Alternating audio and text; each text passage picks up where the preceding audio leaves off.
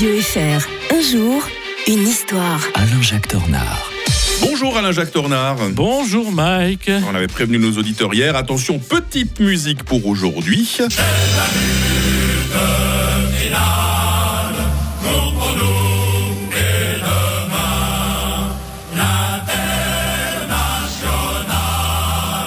Cette musique, qu'est-ce que c'est, Alain-Jacques Tornard? Eh bien, euh, c'est la lutte finale. J'aurais même pas eu besoin de mettre d'extrait, vous Oui. chantez tellement bien. hein. Cet hymne du prolétariat mondial, comme on l'a appelé. Ouais, euh, parce que c'est la fondation de la première internationale qu'on Oui. commémore en ce Et- 28 septembre et on revient en 1864 Voilà, avec vous. hein. c'est- un hommage à la nouvelle organisation ouvrière qui a été écrit là en, en fait en juin 1871 par l'ouvrier chansonnier Eugène Potier dans la prison où il avait été jeté après l'échec de la Commune de Paris. Mm. Publié en 1887 dans un recueil de chants révolutionnaires, il fut mis en, en musique un an plus tard par l'ouvrier Pierre de Guetter. Donc je veux dire c'est une composition assez originale. Alors en Mm. fait c'est en effet le, ce 28 septembre 1864 des ouvriers de toute l'Europe se réunissent à Londres à St. Martin's En soutien aux Polonais victimes l'année précédente d'une féroce répression russe.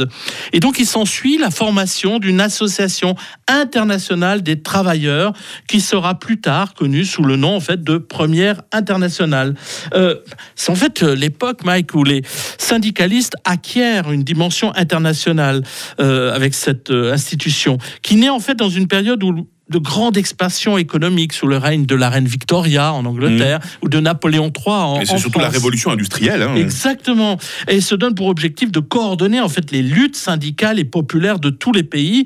Et elle comprend un comité central et de simples sections euh, nationales. Alors, vous savez que c'est quand même un intellectuel allemand, réfugié à Londres après l'échec des révolutions de 1848, euh, qui pose les bases de cette association. Et vous savez que c'est Bon, tout J'imagine simplement que c'est un certain Karl Marx. hein. vous savez tout, Mike. Euh, bah, en fait, il vit dans, à Londres dans des conditions bon, matérielles assez euh, rudimentaires.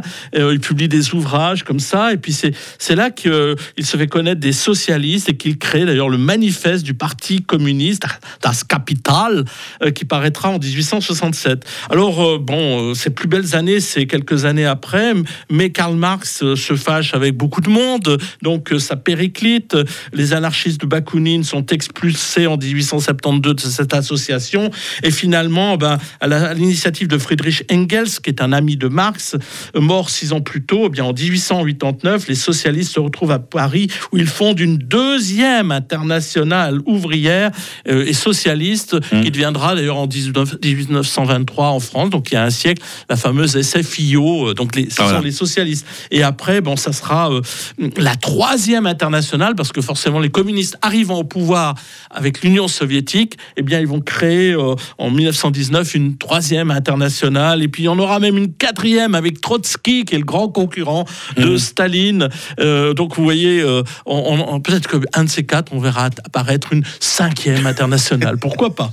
Alain Jacques Tornard avec nous tous les matins pour évoquer demain le massacre de Babillard. Nous serons en Ukraine et nous serons en 29 septembre 1941. Bonne journée Alain Jacques. Bonne journée à tous. 6h37 sur